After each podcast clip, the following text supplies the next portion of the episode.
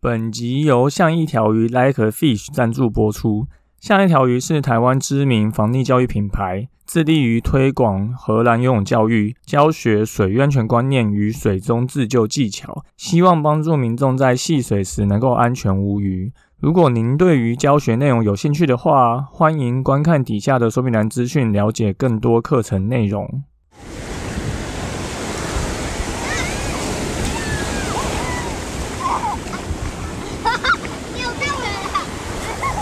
现在时间下午五点钟，海水浴场关闭，请尽速从水里上来，谢谢。Hello，大家好，你现在收听的是救生日常，我是焦哥，又来到本周的新闻报报啊。要先跟大家说声抱歉啊，最近节目更新的日期很不稳定啊，因为最近实在太忙了，要忙这个月底我们有要举办一个教练培训，所以就一直在。联系呀，然后沟通了，然后再准备这个教案啊，就花了非常多时间，所以也导致这个节目录制的时间非常不稳定啊，真是抱歉呐。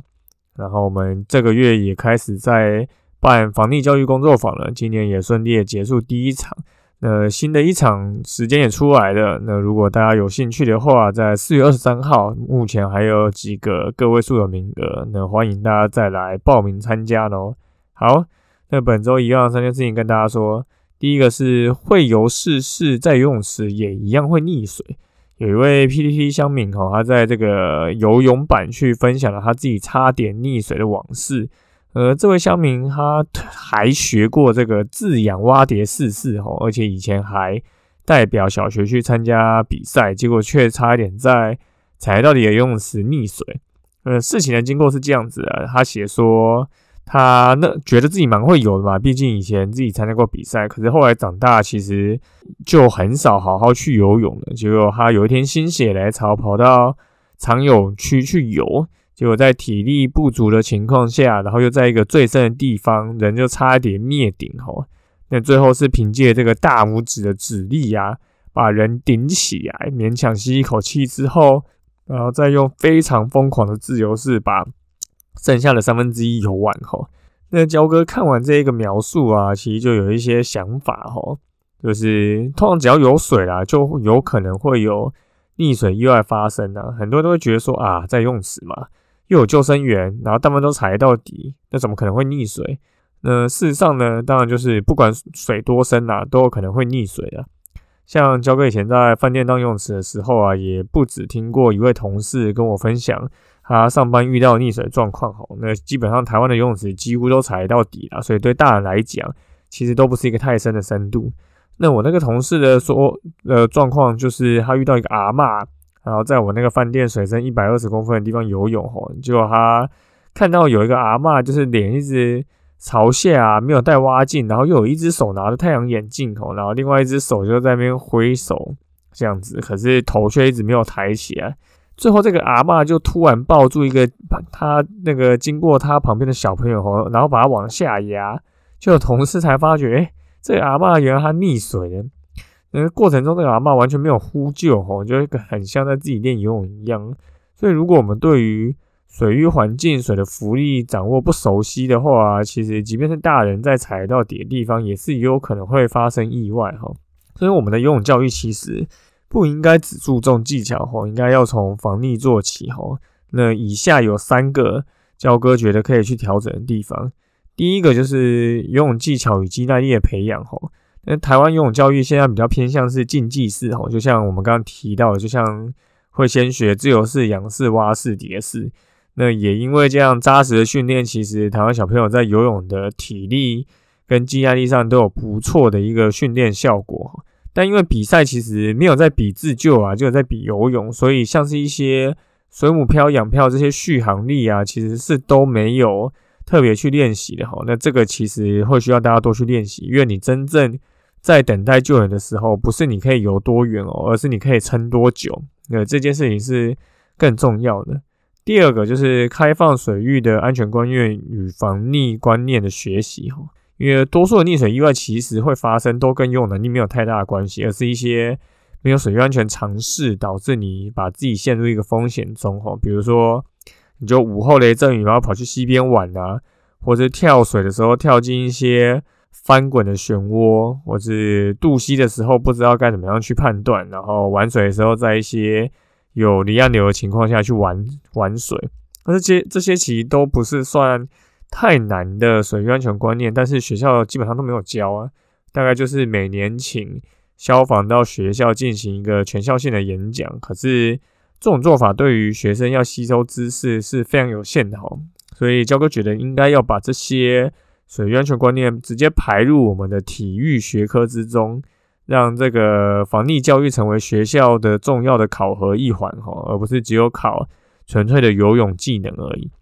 然后第三个就是遇到自救球员跟应该要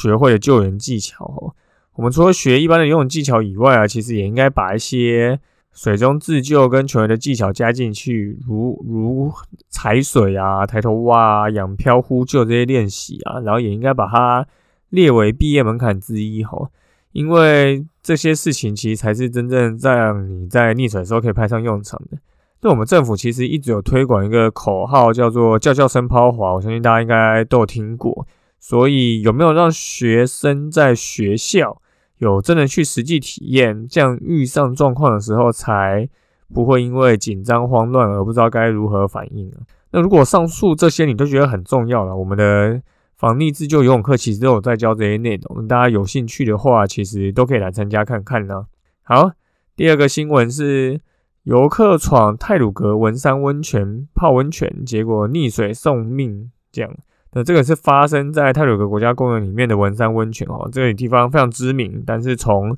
二零一八年废除以后，就把相关的人工设施跟阶梯拆除，但是还是有不少的民众就冒险前往哦。那在三月初就有发生一个七十岁阿伯去泡温泉，疑似身体不适而溺毙哦。那据了解，这个阿伯是跟他的四个友人一起去。刚开始大家还在聊天，就泡了一段时间，这个阿北就突然沉入水中。那他的同行的友人发现，就赶紧把他拉上岸哦，跟打一一九。嗯，焦哥之前其实就有提过，除了一些少数身体相当硬朗的长辈以外，其实多数人身体都是有一些状况的哈，可能是心血管疾病啊，或是其他随着年纪增长会有的一些病状哈。那像这位出色的长辈，其实也有可能就是因为他温泉泡太久了，导致头脑晕眩，就直接昏倒在溪中吼。那我不知道大家有没有去过文山温泉呢？文山温泉其实蛮知名的，它是在利物溪支流的溪溪床上。那它的温泉口其实是在大理石缝吼，所以其实会从石缝中喷出这个热水，而且这个水温超高的四十七度，因为焦哥应该去过不下十次了吧。所以是一个非常知名的景点，但因为二零零五年的时候，那时候发生一个落石击中游客的事件哦，所以原本那边其实是有一个规划的观光泡温泉区哈，非常就是人声鼎沸。但因为这起意外以后，后来就封起来了，然后二零一八年就正式拆除了这些人工设施。那焦哥以前在户外活动公司带团的时候，其实就很常去这个景点哈，那它是真的非常的漂亮哈，你在。峡谷内泡温泉，然后直接看着这个泰鲁格的中横的这个峡谷，所以这是非常绝对是可以列为世界上这非常的美丽的景点之一啊。那因为地质的关系啊，所以导致这边的落实不断哈。那可能国家公园或者是林务局这些相关单位都没有想要去维护管理，或者在没有经费情况下，那就只能将这些人工设施拆除哈。那不管去哪一个温泉啊，或者溪边，基本上都一定会有落石风险，只是有没有遇上而已啊。因为焦哥以前也有看过落石直接掉在我眼前，对，所以其实如果比较担心的朋友，建议你去这些地点玩水的时候，就还是可以带着盐盔，至少多一层防护吼。你被石头打到，还是可能可以稍微让你比较不会，就是直接去送医急救。好，最后是一个水域活动资讯哈，就是大安滨海乐园于三月起开放戏水。那观光局观旅局就表示说，这边其实是一个开放型的海域哈，所以它从三月的时候就要开始开放，然后让大家来玩水。那焦哥自己是没有去这里玩过啦，所以如果有去大家玩过的，就在台中，那大家有去过的话，欢迎跟我们分享，就是这边的环境怎么样啊，或者一些你觉得这边好不好玩啊的一些经验想法。那现在的开放时间是每年三月到十二月，从早上的七点到下午的六点，那有开放民众在沙滩戏水冲浪，还有风筝冲浪等活动。吼，那公旅局也特别聘请了由国军的海龙蛙兵组成的合格救生员在这边做借护。哈，所以听起来是一个还不错的地方，然后也有救生员，然后也有非常多。有趣的活动可以在这边做，比如说风筝冲浪。那如果有机会的话，就是我也蛮想去看看的。那大家如果有时间，也可以去那边戏水，就让台中也多了一个新的选择。好，那本周的新闻报报就到这边，主要就是三件事情跟大家说。第一个就是，即便你会有自养蛙蝶试试，你在用时还是有可能会溺水的。这个就是跟你的。呃，用用的能力当然是有一点关系，可是跟你的水感、水性跟能不能在水里有安心的去享受这个活动有非常大的关系哈。所以相关的防溺技巧啊，还有一些水域安全观念跟常识，其实都有呃政府应该都可以把它去推进学校，或是让我们的呃平常有一些课程活动可以办理，让民众去参加。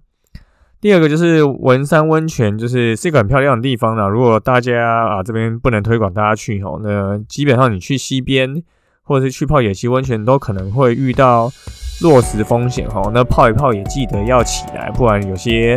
可能没有在运动或是年纪比较长的长辈，就还是有可能会发生就身体上的一些状况。那最后就是大安滨海乐园，从三月起开放戏水，也有救生员在顾吼。那如果有兴趣，离这边中部比较近的朋友，其实可以去看看哦。这是一个新的景点，也欢迎大家可以去跟我们分享去游玩的经验。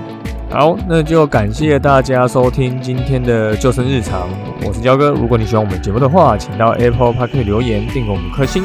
也欢迎推荐给身边的朋友。那如果你有 IG 账号，